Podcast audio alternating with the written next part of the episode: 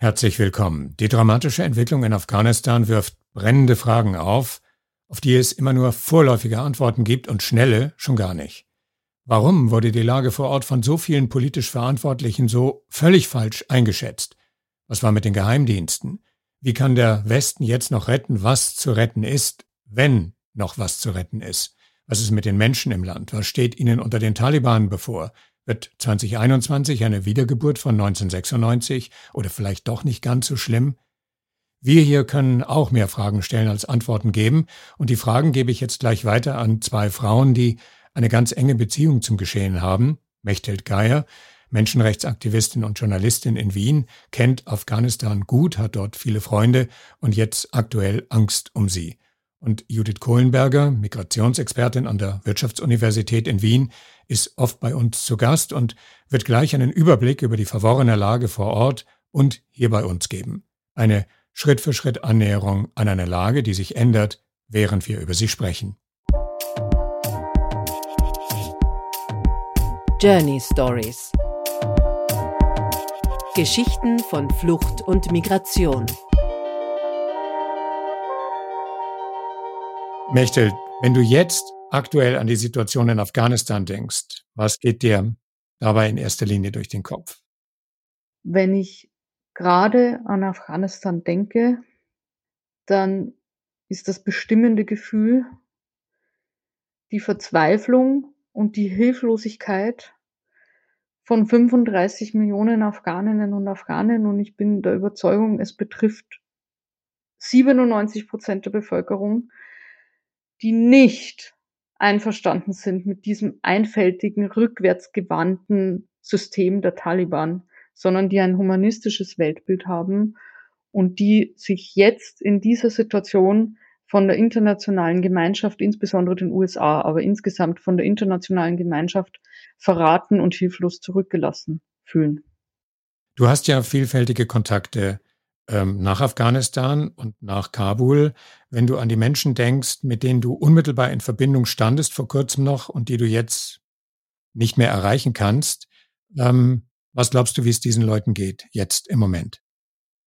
Wenn ich an diese Menschen denke, in erster Linie blutet mir das Herz und krampft sich mein Magen zusammen, weil ich nicht weiß, wie es ihnen geht, weil ich ahne, dass sie unendliche Angst haben müssen um ihr Leben und um das Leben ihrer Angehörigen.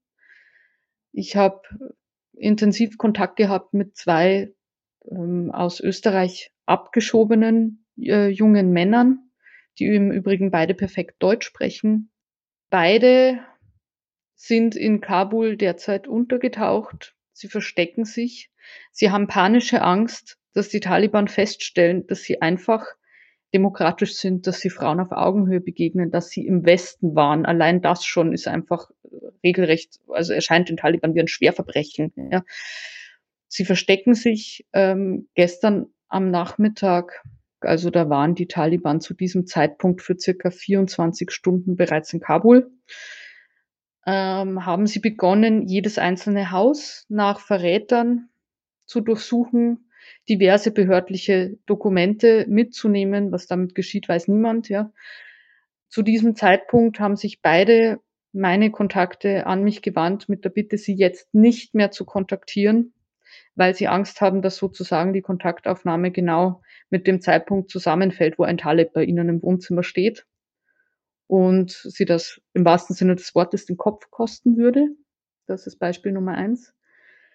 Beispiel Nummer zwei, etwas, was mir zutiefst Sorge macht, ist ein Journalist, äh, Kabul-based und auch in Afghanistan aufgewachsen, der mit mir zusammengearbeitet hat für die Recherche für ein Buchprojekt für die Asylkoordination Österreich, mit dem ich seit einem Dreivierteljahr relativ regelmäßig per E-Mail, per Telefon und per WhatsApp Kontakt hatte. Und zu diesem Journalisten ist bereits am Samstagabend rund zwölf Stunden vor dem Einmarsch der Taliban in Kabul der Kontakt komplett abgebrochen. Ich habe versucht, ihn auf allen mir zur Verfügung stehenden Kanälen zu erreichen und ich erhalte von diesem Journalisten kein Lebenszeichen mehr. Die naheliegendste Befürchtung, die ich habe, ist, dass er bereits tot ist. Was auch denkbar wäre, was ich aber für eher unwahrscheinlich halte, ist, dass er zu den Taliban übergelaufen ist und deshalb kein Interesse am Kontakt mit mir hat. Auch letzteres könnte ich verstehen. Ich glaube es aber eher nicht. Denn ja, er ist ein wahnsinnig starker Mensch. Er hat schon die erste Taliban-Okkupation im Widerstand überlebt. Und er hat eigentlich gesagt, und er wird wieder im Widerstand sein. Ja, toi, toi, toi. Und hoffentlich überlebt das auch diesmal. Michael, nach allem, was du sagst, ähm, die Stichworte sind Angst, Verzweiflung und Hoffnungslosigkeit. Das bricht sich ein bisschen an der Einschätzung von Expertinnen und Experten hier, die ja sagen, ähm, die Taliban, die jetzt an die Macht gekommen sind, müssen ja nicht unbedingt gleichgesetzt werden mit den Steinzeit-Islamisten von vor 25 Jahren. Andere sagen, das ist aber nur eine Frage der Zeit, bis die Maske endgültig fällt. Was ist deine Wahrnehmung? Meine Wahrnehmung zu diesem Thema ist derzeit noch gespalten. Zunächst muss ich mit westlichen Expertinnen und Experten tatsächlich auch übereinstimmen. Zu einem gewissen Teil hatte ich zu Beginn äh, des Taliban-Vormarsches äh, eine leise Hoffnung in all dieser Hoffnungslosigkeit und Verzweiflung. Und diese leise Hoffnung war, die Taliban erleben ja im Prinzip gerade eine unendliche Selbstwirksamkeit. Sie werden von der Weltgemeinschaft unwahrscheinlich ernst genommen. Ihre Stimme hat derzeit unendlich Gewicht. Sie sind auf den Titelseiten aller Nachrichtenblätter weltweit rund um den Globus. Und ich habe gehofft, dass ihnen dieses Gefühl von Selbstwirksamkeit, das so ein zutiefst menschlich wichtiges Gefühl ist, dass ihnen das dazu verhilft zu sagen, aha, okay, wir sind hier wichtige Global Player, uns wird zugehört, wir können hier in der Weltpolitik Akzente setzen und wir werden uns jetzt wie Weltpolitiker verhalten. Ich muss ganz ehrlich sagen, vor allen Dingen nach dieser Verräter- und Dokumentenhausdurchsuchung, die eben 24 Stunden nach Einmarsch der Taliban in Kabul stattgefunden hat und durch Taliban Gotteskrieger durchgeführt worden ist, habe ich die Hoffnung daran verloren, dass es sich hier um eine in irgendeiner Form ähm, fortschrittliche oder äh, zukunftsorientierte äh, neue Generation der Taliban handelt. Ich bin inzwischen überzeugt, dieses Weltbild hat sich in keinster Weise geändert im Vergleich zu 1996, wo sie schon einmal die Macht übernommen haben. Dieses Weltbild ist einfältig, rückwärtsgewandt und menschenverachtend und daran wird sich nichts ändern. Wir haben bei der Episode, die wir gemeinsam gemacht haben, ja über den afghanischen Kulturverein in Wien berichtet und um ähm, Gusudin Mir, mit dem du intensiv zusammenarbeitest, für diesen Kulturverein. Gusudin kümmert sich um junge Menschen aus Afghanistan, äh, viele davon durch die Flucht traumatisiert, traumatisiert durch den Krieg, den sie jahrelang erlebt haben und mit dem sie und in dem sie aufgewachsen sind. Eine wichtige Arbeit, die er hier macht, integrationsfördernd, schwierig, äh, aber er tut sein Bestes. Und abgesehen davon war in der Episode die Rede davon, dass Gusidin ein bis zweimal im Jahr nach Kabul fährt, um sich dort um ein weiteres Projekt von ihm zu kümmern, nämlich Schulen für junge Mädchen, für Ausbildung, für Zukunft und für Hoffnung. Ist diese Hoffnung, so wie du das im Moment beurteilst und vielleicht auch mit ihm schon besprochen hast, ist die zerstört? Ja, es ist richtig. Rausudin Mir ist an sich jährlich in Kabul. Er war auch im Jahr 2021 in Kabul. Er ist am 22. Juli vollkommen verzweifelt zurückgekehrt, weil schon da klar war, dass diese Regierung zu schwach ist, ihre Bürgerinnen und Bürger adäquat vor Terroristen zu schützen. Er hat schon da eine gewisse Verzweiflung gespürt. Er hat trotzdem die Mädchenschule besucht, er hat trotzdem Schulbücher gekauft, er hat trotzdem Schulbänke gekauft. Er hat in all diese Verzweiflung wieder ein kleines Licht der Hoffnung gesetzt. Jetzt, es fällt mir sehr schwer, das zu sagen, jetzt meine ich, dass diese Kraftanstrengung umsonst war, weil ich mir recht sicher bin, dass binnen weniger Tage alle Mädchen davon abgehalten werden, diese Schule überhaupt noch zu besuchen. Ich habe auch dazu ein kurzes Beispiel, wie es sich für Afghaninnen und Afghanen derzeit anfühlt, all diese Anstrengungen, die gerade so verfliegen, wie als wäre nie etwas gewesen. Ich habe äh, heute mit einer Freundin aus Afghanistan gesprochen, die dort als Rechtsanwältin gearbeitet hat. Inzwischen hat sie glücklicherweise eine Aufenthaltsberechtigung in Österreich. Und auf meine Frage, wie es ihr gehe, hat sie sofort angefangen zu weinen und hat gesagt, es geht ihr seit zwei Tagen nur noch schlecht.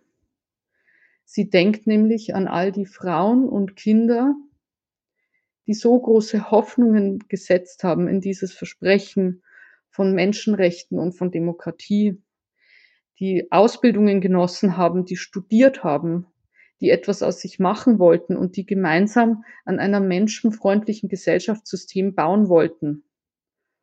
Und seit zwei Tagen ist mit einem Schlag dieser Traum wie eine Seifenblase zerplatzt. Und sie müssen sich fügen, sie können sich nicht verwirklichen, sie können ihre Ziele nicht mehr umsetzen, sie sind gefangen in einem menschenverachtenden, terroristischen, islamistischen System. Und so wie die Dinge liegen, ähm, mit der Besetzung sämtlicher Grenzübergänge durch die Taliban in alle Nachbarländer und auch mit der Schließung der Grenzen von Pakistan aus, also der, die, die, die, die, die Flucht aus Afghanistan nach Pakistan, ist kaum mehr möglich. Das wird wahrscheinlich bei anderen Ländern dann auch so sein, Tadschikistan zum Beispiel, Iran.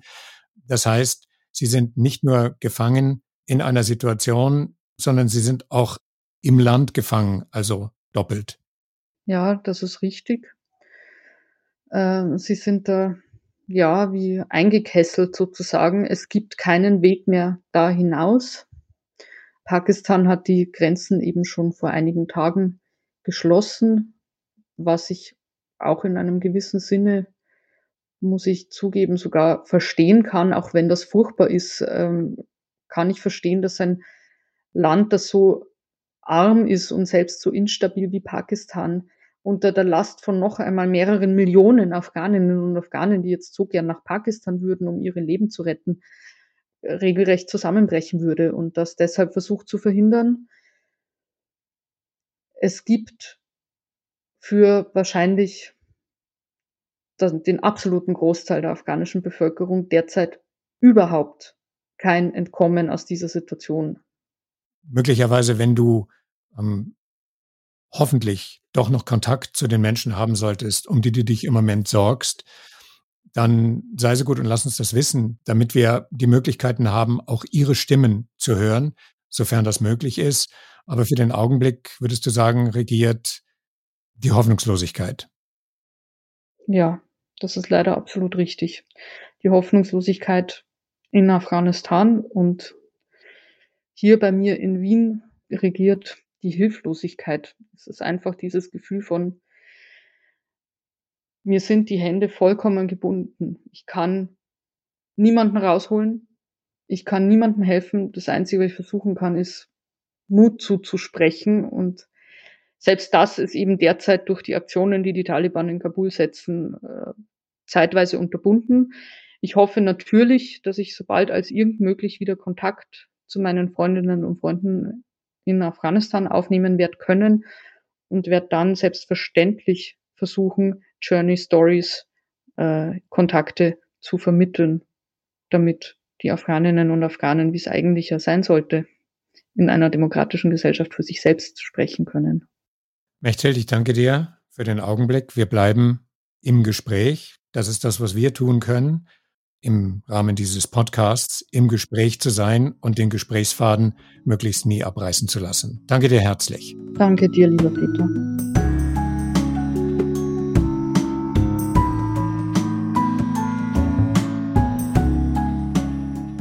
Inzwischen habe ich von Mechthild ein wenigstens halb erfreuliches Mail bekommen. Sie schreibt, dass einer der beiden aus Österreich abgeschobenen aufgetaucht sei, sich aber nicht traue, mit uns zu sprechen, weil er Angst habe, dass die Taliban das herausfinden könnten. Der eben angesprochene Journalist lebt, Es bleibt abzuwarten, ob er sich traut, auch eine Lageeinschätzung vor Ort zu senden. So oder so wünsche ich unbekannterweise viel Glück. Und damit zu Judith Kohlenberger und ihrer Einschätzung der lokalen und der globalen Lage, denn dass das, was in Afghanistan geschieht, große Auswirkungen auf Europa haben wird, das steht ja wohl völlig außer Frage.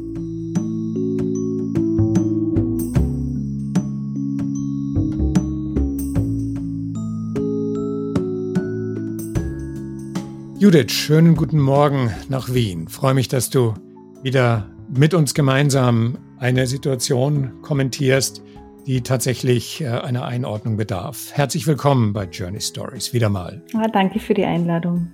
Gerne. In Bezug auf die Situation in Afghanistan, Fakt ist, die Taliban haben die Macht übernommen und sie werden auch nicht wieder weggehen. Ähm, es gab zwei Emotionen, die ich ganz deutlich gespürt habe. Das eine ist Überraschung und das andere Hilflosigkeit. Überraschung angesichts der, des schnellen Vormarsches. Selten sind so viele politische Entscheidungsträger so überrascht worden und selten haben so viele Menschen hier so viel Hilflosigkeit gespürt. Hand aufs Herz, wie überrascht warst du selbst? Also wovon ich nicht überrascht war, und vielleicht beginne ich mit diesem Thema, ist die Art und Weise, wie ähm, europäische potenzielle Aufnahmeländer auf die sich abzeichnende Fluchtbewegung reagiert haben. Das ist nämlich der Bereich, äh, wo ich aus meiner eigenen Forschung heraus natürlich etwas mehr Einblick habe. Und da muss ich leider gestehen, dass aufgrund der Entwicklungen seit 2015, aber auch schon davor, ähm, es mich kaum überrascht hat, dass einerseits die EU sehr behäbig und sehr langsam reagiert hat, noch immer nicht zu einer Einigung gekommen ist. Ähm, wir haben ja auch seit dem letzten Jahr den Vorschlag des EU-Migrationspakts auf dem Tisch. Der wäre jetzt natürlich wichtig, weil der auch einen eingebauten Solidaritätsmechanismus enthält, dass geflüchtete Menschen nämlich fair auf EU-Mitgliedstaaten verteilt werden. Und das alles wurde in der Zwischenzeit überhaupt nicht gelöst. Und jetzt haben wir die nächste humanitäre Katastrophe, die natürlich auch Auswirkungen auf Europa haben wird. Und da war es leider fast erwartbar, dass es einerseits ähm, sehr wenig Solidaritätsbekundungen gab, die jetzt über die oft zitierte Hilfe vor Ort hinausgehen. Und ich glaube, das wäre aber in der jetzigen Situation wichtig, dass wir auch über Evakuierungen und über Resettlement sprechen. Was tatsächlich passiert, ist, dass die humanitäre Krise in Afghanistan automatisch zur politischen Krise hier wird. Wenn ich quasi nur mal zwei Statements zitiere, der deutsche Innenminister Horst Seehofer rechnet damit, Zitat, dass sich Menschen in Bewegung setzen. Ja, da liegt er nicht ganz daneben. Er redet von bis zu fünf Millionen Menschen, die sich sozusagen seiner Meinung nach auf den Weg machen würden, als ob das möglich wäre. Aber darüber können wir gleich noch im Detail reden. Äh, das Mantra, was man hier in Österreich und auch in Deutschland hört, ist, es darf kein neues 2015 geben. Aber das ist eine ziemlich zynische Einschätzung der Lage vor Ort, oder? Also ich glaube, dass der Satz 2015 darf sich nicht wiederholen, damit ich ihn auch hier ausgesprochen habe, mittlerweile zu einer komplett sinnentleerten Chiffre geworden ist. Man kann alles und nichts hineininterpretieren. Die Frage ist auch, welcher Aspekt der Antwort die wir als Europa 2015 auf die Fluchtbewegung gegeben haben, soll sich nicht wiederholen. Da gibt es natürlich Dinge, die überhaupt nicht optimal gelaufen sind und die vor allem auch für die Betroffenen selbst, nämlich geflüchtete Familien, nicht optimal waren. Ähm, ich glaube aber, was dahinter steht, und das muss man deutlich auch sehen, so sinnentleert dieser Satz ist, er sendet natürlich ein Signal, ähm, innenpolitisch sendet er ein Signal an potenzielle Wählerinnen und Wähler, nämlich, dass hier auf eine Art Law- and Order-Politik ähm, auf verstärkten Grenzschutz gesetzt wird. Und was ich schon bezeichnend finde, ist, dass wir diesen Satz mittlerweile durch das gesamte politische Spektrum hindurch hören, also sowohl ganz links als auch ganz rechts der Mitte. Ähm, und es stellt sich natürlich schon die Frage, ähm, wenn man schon meint, man sollte es jetzt besser machen als damals, welche Lösungsvorschläge, welche ganz konkreten Lösungsvorschläge liegen denn auf dem Tisch? Also was sind denn Alternativen? Und da fehlt es meiner Ansicht nach einerseits an ganz generellen Visionen, wie Europa in Zukunft Asylpolitik human gestalten kann, aber auch nationalstaatlich, was sind denn jetzt für Handlungsoptionen, ähm, die Österreich beispielsweise hat? Und da gibt es jetzt außer der üblichen äh, Vorschläge wie eben, ich habe schon genannt, Hilfe vor Ort, Kooperation mit Nachbarländern, die ohnehin schon an ihre Kapazitätsgrenzen stoßen, da gibt's eigentlich sehr wenig Vision und sehr wenig Neues an ihre Kapazitätsgrenzen stoßen oder überhaupt autokratische Systeme sind, Diktaturen sind, egal ob du jetzt nach Turkmenistan oder Usbekistan oder in den Iran oder nach Pakistan schaust. Und wenn wir die Situation jetzt mal hinsichtlich dieser von mir vorhin eben ins Rennen geworfenen aberwitzigen Zahl fünf Millionen mal etwas aufdröseln. Wohin sollen Menschen in Afghanistan, die jeden Grund zur Flucht haben, äh, fliehen, wenn alle Grenzen rundherum geschlossen sind, wenn die Taliban alle Grenzübergänge besetzt haben, wenn Pakistan die Grenzen dicht macht. Pakistan beherbergt jetzt schon rund 1,5 Millionen Menschen aus, aus Afghanistan. Millionen leben in, im Iran, wo sie übrigens sehr schlecht behandelt werden und als Bürger zweiter Klasse. Die Türkei beherbergt 3,6 Millionen syrische Geflüchtete und hat mit Sicherheit große Angst vor der Aufnahme weiterer Menschen auf der Flucht. Also die Leute kommen eigentlich aus Afghanistan nicht heraus und selbst wenn, nicht über die Nachbarländer hinaus und so nicht einmal in die Nähe von Europa, oder? Also ich denke auch, dass es derzeit eigentlich nicht seriös ist, ähm, ganz konkrete Prognosen anhand von Zahlen in den Raum zu stellen. Mir ist auch nicht klar, woher gewisse Politiker diese Zahlen nehmen. Was wir wissen, ist, die derzeit schon stattgefundenen Fluchtbewegungen und äh, das wissen wir einfach generell aus der Forschung, wie die Dynamik von Fluchtbewegungen abläuft, nämlich dass zuerst Menschen innerhalb der Grenzen des Landes in vermeintlich sicherere Regionen flüchten. Das war bis vor kurzem noch die Hauptstadt Kabul. Nachdem die jetzt am Sonntag auch gefallen ist, ist das natürlich auch kein sicherer Ort mehr. Ähm, das heißt, wir haben die Situation der Binnenflucht ähm, auch als eine, die jetzt nur mehr beschränkt Optionen bietet, sich in Sicherheit zu bringen. Danach kommt es meistens dazu, dass internationale Flucht passiert. Das heißt, dass Grenzen vor allem in die Nachbarländer überschritten werden. Und wie du schon richtig gesagt hast, einerseits signalisieren die wichtigsten Aufnahmeländer der Vergangenheit, allen voran Pakistan, aber dann in weiterer Folge auch die Türkei, signalisieren eben jetzt schon, dass sie Grenzen schließen möchten, ähm, dass sie keine Geflüchtete mehr aufnehmen. Die Türkei, wenn ich unterbrechen darf an der Stelle kurz, die Türkei baut ja überhaupt gerade in großer Eile eine Mauer an der Grenze zum Iran. Mhm. Absolut. Also, und ich denke, da muss man natürlich auch die, die Situation historisch einordnen. Also, ähm, beide Länder, Pakistan und die Türkei, haben in den letzten Jahren äh, schon sehr, sehr viele Geflüchtete nicht nur aus Afghanistan aufgenommen. Und wir erinnern uns ja auch an das EU-Türkei-Abkommen, das sich ja vor allem auf syrische Geflüchtete konzentriert hat. Ähm, da waren afghanische Geflüchtete eigentlich gar nicht inkludiert.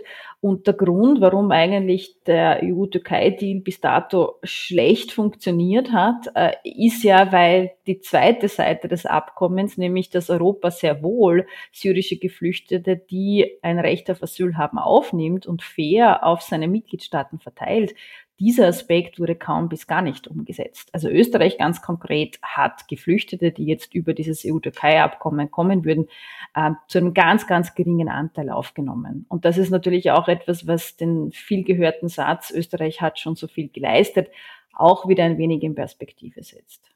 Flucht auslösend wird natürlich auch sein die Situation vor Ort in Afghanistan, also wie sie sich entwickelt.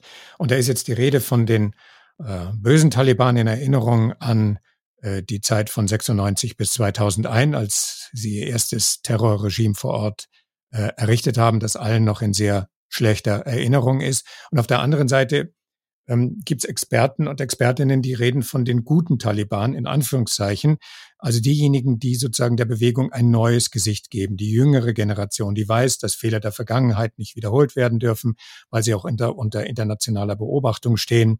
Aber die meisten Stimmen, die ich höre und auch die meisten Leute, mit denen ich spreche, sind eher der Meinung, dass es nur eine Frage der Zeit ist, bis die Taliban-Maske fällt und ein nächstes Regime errichtet wird, das sich vielleicht ein anderes Gesicht gibt, aber im Kern so ist wie das Vergangene. Was ist deine Einschätzung?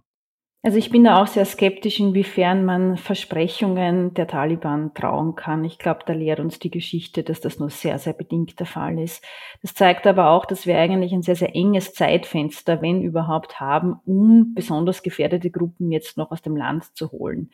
Besonders gefährdet sind natürlich einerseits Mädchen und Frauen, vor allem jene, die jetzt auch berufstätig waren, studiert haben oder sich auch ähm, aktivistisch betätigt haben, für Frauenrechte, für Bildung eingetreten sind. Journalisten und Journalistinnen sind ganz massiv gefährdet, ähm, NGO-Mitarbeitende, ehemalige Regierungsmitarbeitende und so weiter.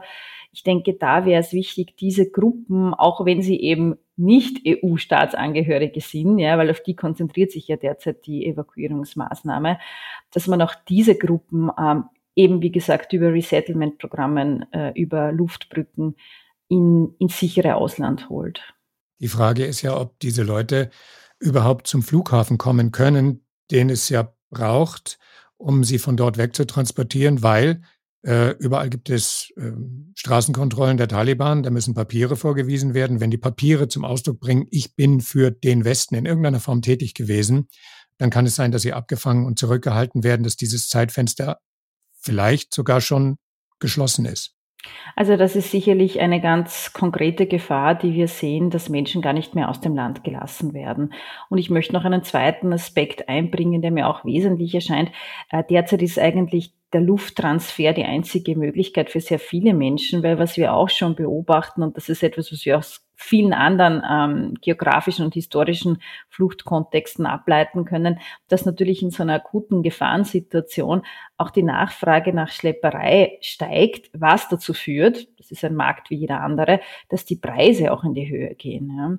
Ähm, ich kann mich erinnern, in einer meiner Studien ähm, haben wir damals die äh, Fluchtpreise, die Fluchtkosten für eine Flucht aus Syrien erhoben. Da war es so, dass die Menschen im Durchschnitt ähm, ein Jahreseinkommen für den Weg von Damaskus nach Wien bezahlt haben.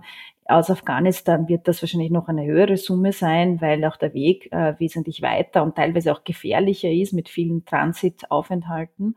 Und das heißt, was wir damit auch ähm, fast würde ich sagen, provozieren, weil es eben kaum legale Fluchtmöglichkeiten gibt, ist eine Form der ökonomischen Auslese. Die Ärmsten der Armen im Land und der Großteil der Bevölkerung ist sehr arm, kann sich so eine Flucht mittels Schlepperei nicht leisten und es fehlt derzeit aber auch an wirklich gangbaren Alternativen. Mhm.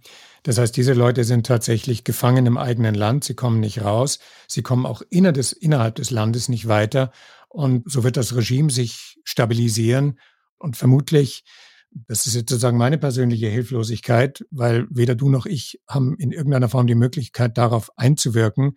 Dieses Regime wird sich etablieren und es wird kein Gutes für ganz, ganz viele Menschen sein, die immer aufgerieben waren zwischen einer komplett korrupten Regierung, die mit Warlords kooperiert hat, um die eigene Macht irgendwie zu erhalten. Auf der anderen Seite, natürlich gab es Leute, die mit den Taliban sympathisiert haben, aber der große Teil der Bevölkerung hat versucht, sich irgendwie dazwischen durchzulavieren und die sind jetzt gefangen im eigenen Land und das auf unabsehbare Zeit, vermutlich.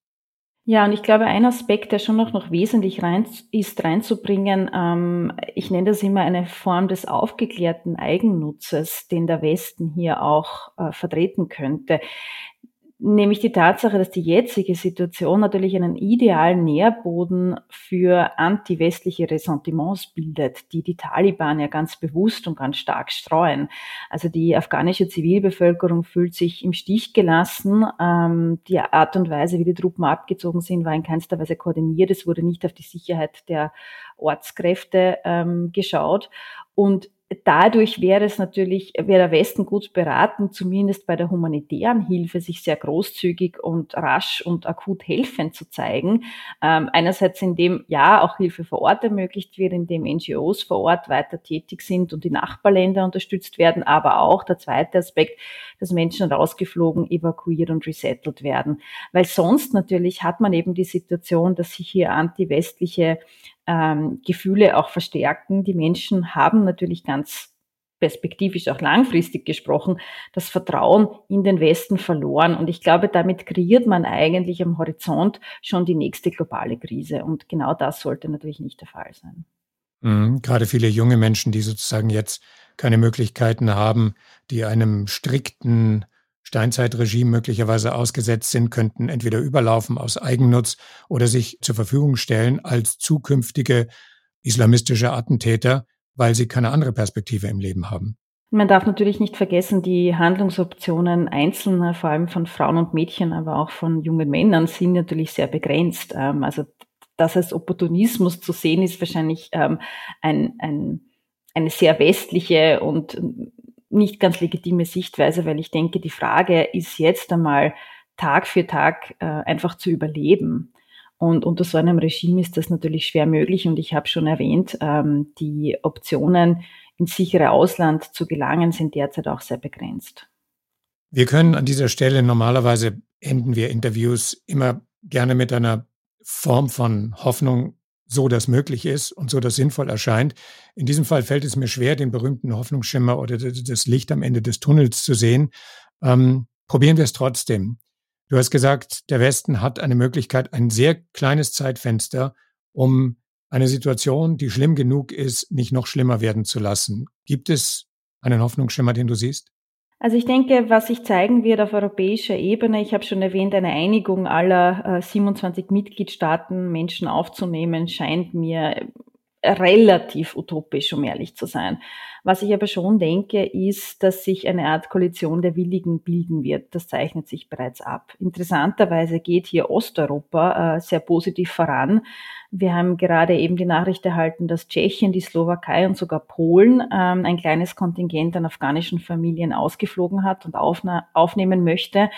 Ähm, wir haben auch Länder wie Albanien oder Uganda, die auf Bestreben der USA hin gesagt haben, sie nehmen zumindest temporär Menschen auf, die dann in späterer Folge in den USA resettelt werden sollen.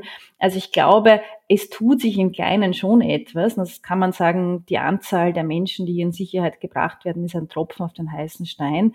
Ja, es bräuchte viel mehr, aber für jeden Einzelnen, für jede Einzelne, die gerettet wird, ist das natürlich eine gute Nachricht. Und ich glaube, da kann auch der Weg ansetzen. Also sind die kleinen Zeichen, die Hoffnung machen und die Vorbildwirkung haben können. Wir werden das weiter beobachten, Judith, und wir werden natürlich auch weiterhin im Gespräch miteinander sein. Für heute herzlichen Dank und wie immer schöne Grüße nach Wien. Sehr gerne, vielen Dank. Wir bleiben, wie man journalistisch in solchen Fällen gerne sagt, wir bleiben dran. Die Musik noch, Deflection bei Airtone und unsere Signation von at NOP mit Rain Rain Go Away. Und damit bis dann. Journey Stories Geschichten von Flucht und Migration.